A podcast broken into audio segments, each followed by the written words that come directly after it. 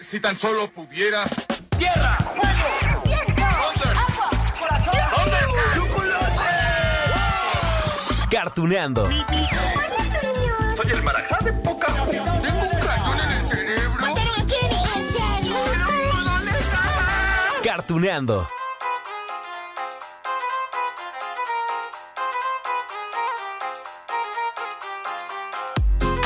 Hola amigos de Cartuneando. A ver, ¿cómo lo explico? Ya sé, ya sé, a ver. Miren, es que hoy no vamos a platicar de alguna caricatura o serie animada en particular, pero... Pero no, no se me asusten. A la vez vamos a platicar de muchas de ellas, porque el objetivo de este capítulo, el de hoy, pues será recordar esos momentos especiales del doblaje, hecho en México, claro. Ya sé que, miren, ahorita es un tema que está en boga por aquello de que hay quienes defienden este trabajo, y hay quienes lo menosprecian, ¿no? Bueno, ya saben que en este podcast aplaudimos, difundimos, disfrutamos, por supuesto, del trabajo que hacen nuestros amigos actores y actrices, ay, los que hacen esta magia con su voz. Digo, a ver, ya escuchamos entrevistas con Mario Castañeda, quien interpreta, por ejemplo, a Goku en Dragon Ball, o, o a Patti Acevedo, ¿se acuerdan? Lo mismo la escuchamos con Sailor Moon que con Lisa Simpson, o a Rocío Garcel como Shira. es más, ¿se acuerdan? ¿Cómo nos lo contó ella? Bien, amigos de Cartuneando, pues estamos, eh, híjole, ¿qué les digo? ¿Qué les digo? Es más, ya mejor me voy a callar yo, porque le vamos a dar paso a este personaje. Yo soy Shira. Solo unos cuantos conocen mi secreto. Entre ellos están Light Hope, Madame Raz y Kao. Juntos, mis amigos, los valientes rebeldes y yo, lucharemos por liberar a Eteria de las fuerzas malignas de Ordak. Miren, miren, a ver, el capítulo de hoy sí, sí está dedicado al doblaje, pero ah, desde un punto de vista bien gracioso. Ay, porque vamos a recordar es- esas ocasiones donde los actores o las actrices pues se daban el lujo de improvisar, de resaltar el espíritu mexicano. Es más, bueno, se permitían alburear. En serio, sí. Esto era válido, sí. Quizá más en el pasado, en décadas anteriores. Y aquí les va un ejemplo, ¿eh? A ver, ubiquémonos, ¿ya? Serie de Scooby-Doo. Ya escuchamos el capítulo anterior de Scooby-Doo. Bueno, recuerden que comentamos que en algunos episodios Scooby y Shaggy tenían invitados especiales, ¿no? Que les ayudaban allí en sus aventuras como Batman y Robin. pues bien, ahí les va esta escena. Los dos superhéroes ayudan a todos los amigos de Scooby a resolver un misterio, pero deben guardar su identidad. Claro, pues sí, les vendan los ojos y los suben a la camioneta. A ver, ¿recuerdan cómo se llama la camioneta? A ver, a ver, máquina del misterio. y bueno, ya saben que Shaggy siempre tiene hambre, ¿no? Así que le hace esta petición a Batman. Batman, cuando lleguemos a la baticueva, ¿me regala un bocadillo? Sí, Shaggy, todos comeremos algo. Batileche y galletas para todos. ¿Bati qué? ya imaginarán la cara de Shaggy, ¿no? Con esa respuesta de, de, de Batman. Oigan, miren, esas libertades en el doblaje se daban cuando los actores convivían entre ellos en las grabaciones, ya que hemos escuchado, pues algunos de ellos relatando que hace un par de décadas hacia atrás les tocaba grabar a todos juntos sus diálogos y eso era como, como una plática entre amigos, ¿no? Alguien decía algo chistoso, otro más le seguía la corriente, quedaban grabadas ya para la posteridad. ¿Quieren otro ejemplo, verdad? ¿Sí? Aquí les va uno de las tortugas ninja, que también ya platicamos de estos personajes en Cartuneando. Ay, a ver, a quienes vamos a escuchar es a Bebop y a Rocoso. Ellos serán interpretados por Hernán López e Israel Magaña. Vaya que les gustaba el albur, ¿eh? Ay, el jefecito parece cabra en celo, se le va a cortar la leche. Oye, sácame de una duda, ¿por qué está tan de malas? Vivo, acabando con esta maquinaria, nos vamos a echar unos taquitos de su perro, ¿no? Ay, sí, yo te voy a invitar unos de cabeza para que te sientas a gusto. Oigan, ¿y alguno de ustedes se dio cuenta de esto en los años 80 o 90? Es que, hijo, la verdad es que yo con mi inocencia, ay, en serio.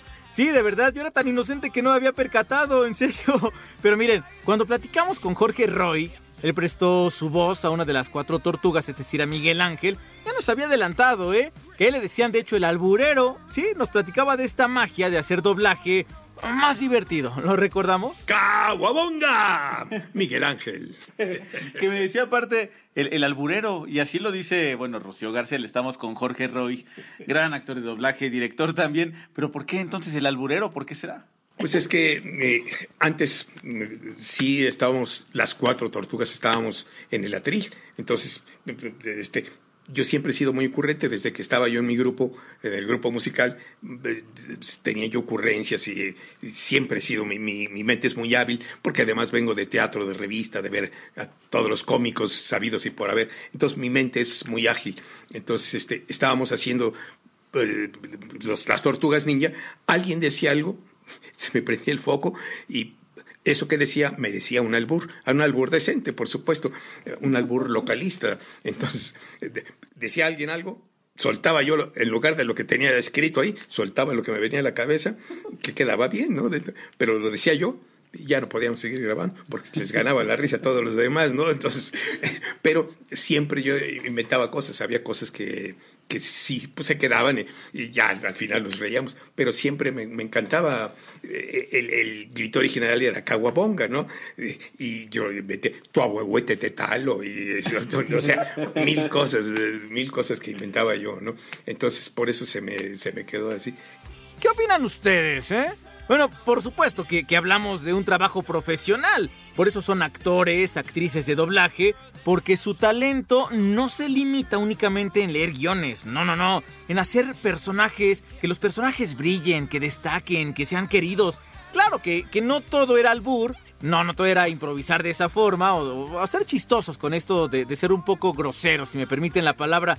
El mismo Jorge Roy, con Miguel Ángel, le ponía chispa a los diálogos ya ven que, que, a las tortugas ninja les fascinaba la pizza, ¿no? Bueno, chequen este momento gracioso. Lo has dicho, los ninjas siempre tenemos trabajo. Naturalmente, hasta los ninjas merecen una recompensa de vez en cuando. Eh, yo estoy de acuerdo contigo. Y creo que pediré mi recompensa con peperón y salsita de chilpachole. Mm, vaya. A esto, señoras y señores, se le llama libertad creativa. Claro, solamente un profesional puede sacar provecho de esto. A ver, uno de los ejemplos más claros está en Los Simpson, que ya ya hicimos también dos capítulos especiales con Humberto Vélez, la voz de Homero, Patti Acevedo, la voz de Lisa, Nancy Mackenzie, la voz de Marge. Bueno, en las primeras 15 temporadas de Los Simpson existía esa libertad de jugar con los personajes. Y los actores y las actrices, bueno, hasta le sacaron su lado guapachoso a la familia amarilla. ¿Qué me dicen de Bart cantando La pollera colora con Moe? ¿Se acuerdan? En la taberna, ¿no? A ver. Oye, ¿cantarías esa alegre cumbia para mí? Moe, tus deseos son órdenes. Cuando le canto a Soledad, me siento contento de verdad, porque con su movimiento, inspiración ella me da. Por eso le digo, negrita linda, ven pa' acá, con su pollera colora. Mi negrita linda Soledad, con su pollera colora. ¡Bravo, Bart! ¡Bravo! ¡Bravo! Por supuesto que en la versión original, no, no escucharon a Bart con esta cumbia colombiana, no, no, no. Bueno, para que se saquen de dudas, aquí les va lo que escucharon en Estados Unidos. Every teddy bear has been good, as sure the treat today. There's lots of marvelous things to eat and wonderful games to play. Beneath the trees where nobody sees, they'll hide and seek as long as they please. Today's the day the teddy bears have their picnic. ¿Lo, ¿Lo, ven? Es que en serio queda más divertido con el doblaje en español. A Homero también lo escuchamos, ¿eh? Cantando temas en español. Bueno, hasta partes de villancicos. Los pastores a Belén, pobrecitos. que lo diga él. Los pastores a Belén corren presurosos, llevan de tanto correr los zapatos rotos. Ay, qué tierno, Homero. Nuestro hijo está creciendo, ¿verdad? No, no es eso. ¿No oíste? Tienen los zapatos rotos, pobres pastorcitos. ¿Otra de Homero? es que sí. Ay, en Los Simpson, híjole, encontramos muchísimos ejemplos de esto que tocamos hoy con, con esos momentos divertidos del doblaje. Recordemos el capítulo donde la familia amarilla viaja a Australia. Sí, porque Bart tenía que responder por una acusación. Ay, es que él había hecho una llamada por cobrar. Y aparte, bueno, se burló, ¿no? De, los australianos. Bueno, él quería ver si la taza del baño corría en la misma dirección que Springfield. ¿Se acuerdan ustedes, no? Bueno, escuchemos a Homero cantando. Para evitar la nostalgia, instalamos un dispositivo que hace correr el agua como en América.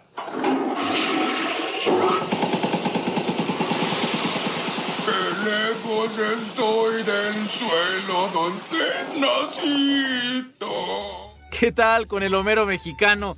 Ah, y en ese mismo capítulo ya había cantado otro fragmento de otra canción cuando se estaba bañando. Escuchen.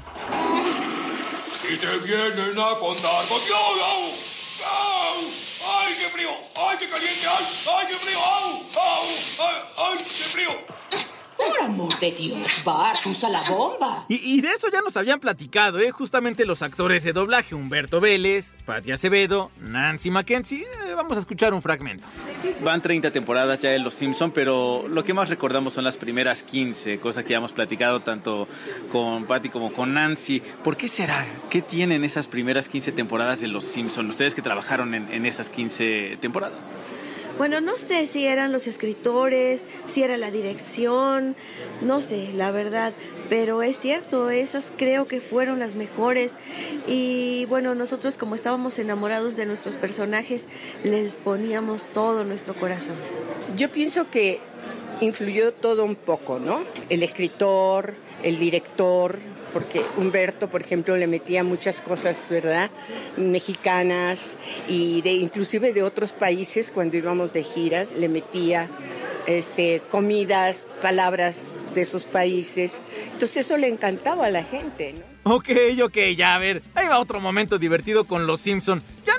Por, por- por no dejar, porque nos regalaron muchísimos, ¿eh? Y seguramente ustedes recuerdan más. A ver este. ¿Habrá un teléfono con el jarabe tapatío? Insistiría en ello. Sonó, sonó, sonó. Me llaman del bar de Moe. En ese buen lugar. Me gusta beber alcohol. Cuando bebo cerveza no entiendo. Porque todo da vueltas y vueltas. Oigan, y recuerdo que, que en la plática que tuve con Humberto Vélez, Homero, bueno, me contó que, que a pesar de esas libertades, pues había que respetar algunas reglas, ¿no? Por ejemplo, no hacer estos cambios en el guion de forma frecuente, aunque bueno, tampoco debemos olvidar que hay casos especiales, ¿eh? Así excepcionales. ¿Como cuál? Don Gato y su pandilla. ¿Se acuerdan, no? Que platicábamos de Jorge el Tatarbisu, descanse en paz. Bueno, él tuvo que dar nueva personalidad a dos personajes. Vaya, prácticamente los cambió para que fueran más queridos por los mexicanos, porque ah, sus tonos de voz eran, ¿cómo decirlo? Más fríos. Representaban a los habitantes de Nueva York, así que pues el Tata, cuando llegó acá el trabajo de- del doblaje en México de hacer Don Gato, pues hizo a Benito más infantil, bueno, a Cucho lo hizo yucateco, Ah, discúlpeme, señor. ¿Usted de dónde es? Yo soy de Mérida. Bien, eh, ¿quiere usted ayudarnos en una prueba sobre los hábitos al comer? Solo como papachul. Bien, ¿cuál de estas dos salchichas le sabe mejor? Tenía un rico sabor y aroma. Me supo a chocolomo. Sí, también, también tuvimos un capítulo de Don Gato y su pandilla, pero hoy era necesario recordarlos para ilustrar aún mejor de lo que estamos hablando, que el doblaje es un trabajo más que importante para el éxito de una serie. Miren, el público ama a los personajes por lo que representan, por cómo hablan. Por ejemplo, en el caso de Benito, pues se hizo más querido en México por esa personalidad tierna e ingenua.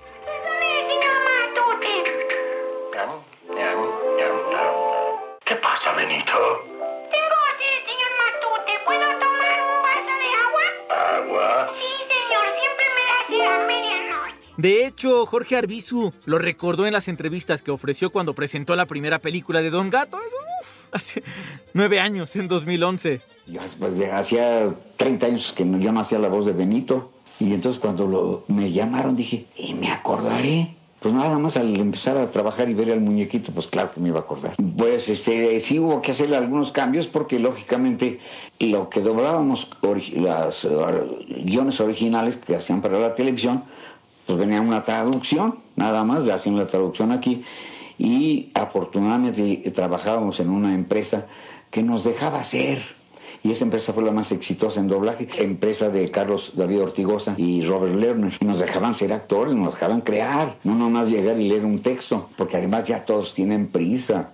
Como todos tienen prisa en nuestro país por ganar dinero, y no va a haber dinero que les alcance y cada día será menos. Claro, mm, mm, no siempre se tiene el mismo efecto, ¿eh? Mm, mm, por ejemplo, en una serie más nueva, La Hora de la Aventura, ¿se acuerdan? Sí, se estrenó en 2010. El personaje de Jake, que es un perro amarillo, bueno, al principio lo escuchamos muy mexicano, demasiado, demasiado. Modismos, chistes locales, la tonada de la voz era así como muy, muy, ¿cómo decirlo?, aguardentosa. Si bien, digamos, gustó a algunas personas aquí en México, o sea, los productores no, ¿eh? No les gustó esa versión de Jake, porque decían que en América Latina, en los otros países, pues no, no le significaba mucho, así que le dijeron al actor de doblaje, a, José Arenas, ah, que le bajara dos rayitas. ¡No! Jake, ¿qué pasa?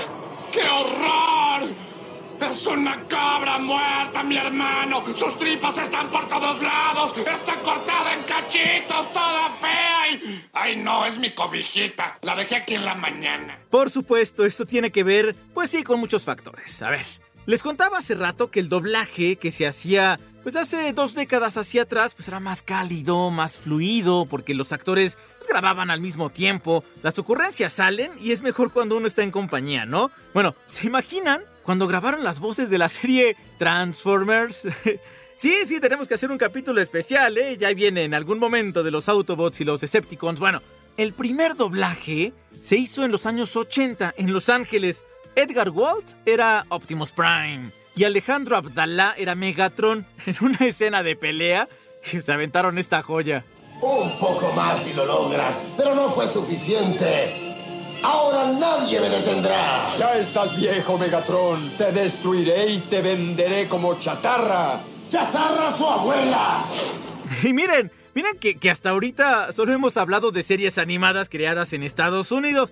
Bueno, bueno, ok, ya, ya van a salir ahí a decir Transformers. Sí, ya sé, Transformers es especial porque es una coproducción entre Estados Unidos, Japón, Corea del Sur. Es más, es más, nos vamos a dar un chance en esta ocasión. Digo, para recordar algunos animes de Japón, ¿no? Es que miren, se aventaron unas puntadas.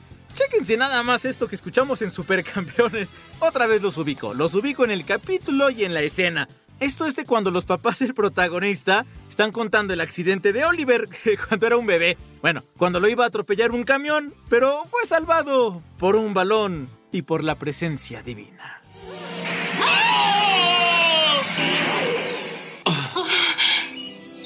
Mira, no le pasó nada, lo salvó la Virgen de Guadalupe.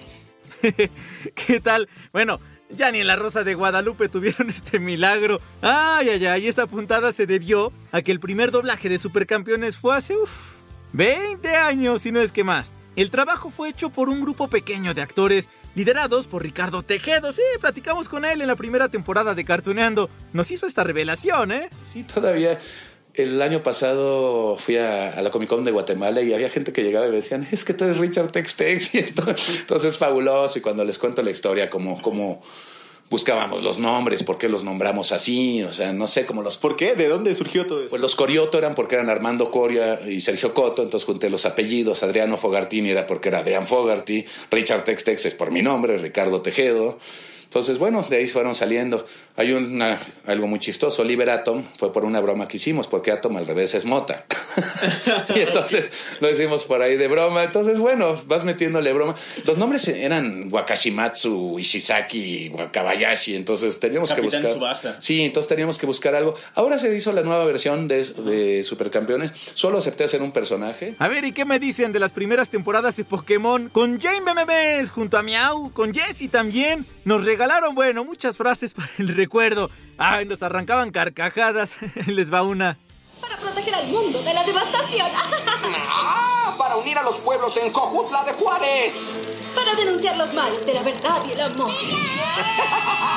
Para extender nuestro reino hasta Tepetongo. ¿Ya se acordaron? ¿Otra más? ¿Sí? Es que hay, hay montones de diálogos que exaltaban ese folclore mexicano, digamos, con los Pokémones. Para proteger al mundo de la devastación. Y unir a los pueblos dentro de nuestra nación. Para denunciar los males de un pequeño bikini. Y extender nuestro reino hasta Caleta Caletilla. Yes, sí, pues. Y el Brody J. Memes. El equipo Rocket surfeando a la velocidad de la luz. Ríndense ahora o prepárense a comer un peje lagarto. Sí, y en su momento también platicamos con Pepe Toño Macías. Él es el que da la voz a Jane Memes en Pokémon y a muchos otros personajes ¿eh? de otras películas, de series, de todos lados. Él coincidió en lo que ya nos quedó claro. Tuvimos la fortuna de que desde un principio pues nos dieron chance los clientes o el cliente de, de hacer un poquito más nuestro, pues no cuando había esa posibilidad no de, de nosotros hacerlo, no sé si decirlo como más mexicano, como un poquito más chistoso, de ponerle cosas que nosotros nos parecían chistosas, pues en, ese momento y que supongo que lo eran porque la gente las agradece mucho y es uno de los personajes como emblemáticos de la serie y la verdad es que nos divertíamos mucho y, y solo yo creo que después de la primera temporada que no la empezamos a hacer, o bueno, yo sobre todo con mi personaje no hablo por los demás, pero hablando del mío, no empezó a ser como empezó a hacer a partir de la segunda temporada que era más chistoso, que decía más tonterías, pues y que la voz incluso hasta como que le cambió era un poco más aguda, pues al principio era muy serio y no me acuerdo muy bien de la primera temporada, pero creo que era más serio el, el personaje. Si tú escuchas el, porque nos llegaba la referencia en inglés, ahora la hacemos, la referencia viene en japonés y está, está más complicada, pero el personaje sigue siendo exactamente el mismo. Desde el principio, desde que lo explicó, desde que nos sentamos ahí, que nos explicara Gerardo, pues nos quedó claro desde desde el primer capítulo, pues. Bueno, de hecho, eh, comentaba acerca de ser lo más chistoso, más mexicano. Había algunos diálogos, ¿no? Que mencionaban frases del folclore mexicano, Jaime Memes y la cucaracha y no sé qué otros, muchos símbolos de, de, lo mexicano, ¿no? Fue fácil para ti quizá adaptar todo esto y también me imagino que la retribución con el público pues, fue padre, ¿no? Pues la retribución fue lo que pagó todo eso, pues, ¿no? Porque la gente le gustó mucho y la gente estaba muy contenta y la gente se empezó como a familiarizar con estos términos, pues, ¿no? La gente lo agradece muchísimo y, y hay frases que son pues icónicas y que la gente me, me pide cuando estamos en alguna convención o algo. Una muy común es la del guajolote Macías, ¿no? Soy el guajolote Macías, Mol 3, ¿no? Esa me acuerdo perfecto que la dijimos ahí Gerardo y yo y no podíamos parar de reír. O sea, yo creo que estuvimos riendo unos 15 minutos y no podíamos pasar de la escena porque no, o sea, entraba yo o lo veía o lo... No podíamos parar de reír porque no nos daba la vida. Entonces hasta que de plano nos calmamos, creo que nos quedó muy poquito tiempo porque antes salimos de un llamado y entrábamos a otro y salíamos porque era una compañía muy grande que tiene muchas salas y estábamos copados ahí todo el día. Entonces era de estar pasando de un llamado a otro y creo que no terminamos y nos tuvieron que dar una, un tiempo más este otro día o algo para una terminación porque no terminamos ese día. Se nos ocurría en el momento, así literal en el momento. O sea, no cambiábamos la historia, pero se nos ocurría en el momento y si no se le ocurría a Gerardo alguna estupidez, pues se me ocurría a mí. Éramos a los dos que se nos ocurrían las estupideces que decíamos. Pues. Y ejemplos tenemos en series tan famosas y queridas en México ah, que sería un delito no recordarlos en este momento. A ver, vamos primero con los Caballeros del Zodiaco. Esta es una pelea entre Pegaso Seiya y Marín, su maestra. Marín, vine a verte, a pedirte un consejo. ¿Ah, sí? Pues toma consejo. Y en Dragon Ball también tenemos algunos con, con Vegeta, con Piccolo, con Bulma. Ahí les va. Espera, quiero que veas esto. Cuando salimos del planeta Tsukuru, guardé esta información de la computadora principal. Ay, pero qué fea saliste. Bueno, como dice el dicho, perro que ladra no muerde. ¿Eh? ¿Qué pasa? No, mi manita se está estirando sola. Ay, amigos de Cartuneando, espero que se hayan divertido tanto como yo. Y miren, esto fue solamente para resaltar el trabajo de los actores y las actrices de doblaje que tenemos en México. Miren, ya saben que en este podcast hemos platicado con muchos de ellos, y no nada más de México, ¿eh? Nos hemos aventado pláticas pues, con personas de Perú, en Argentina también sobre Candy Candy. Hemos aplaudido su enorme talento que nos han regalado por décadas. Por supuesto que lo seguiremos haciendo. Y aquí es solamente para ver desde otro punto de vista, desde otro ángulo, pues el doblaje hecho en México. Diviértanse, por favor. Y ya vienen también más capítulos especiales. Así que amigos de Cartuneando, oigan, ya sé que siempre se los he dicho en los últimos capítulos más. Muchas gracias de verdad por todos los mensajes en Twitter, arroba Lalo González M, los que dejan allí abajo en, en iHeartRadio en ese apartado donde nos pueden dejar comentarios. Muchas, muchas gracias. Y qué padre que estén recordando con nosotros. Así que hasta la próxima amigos.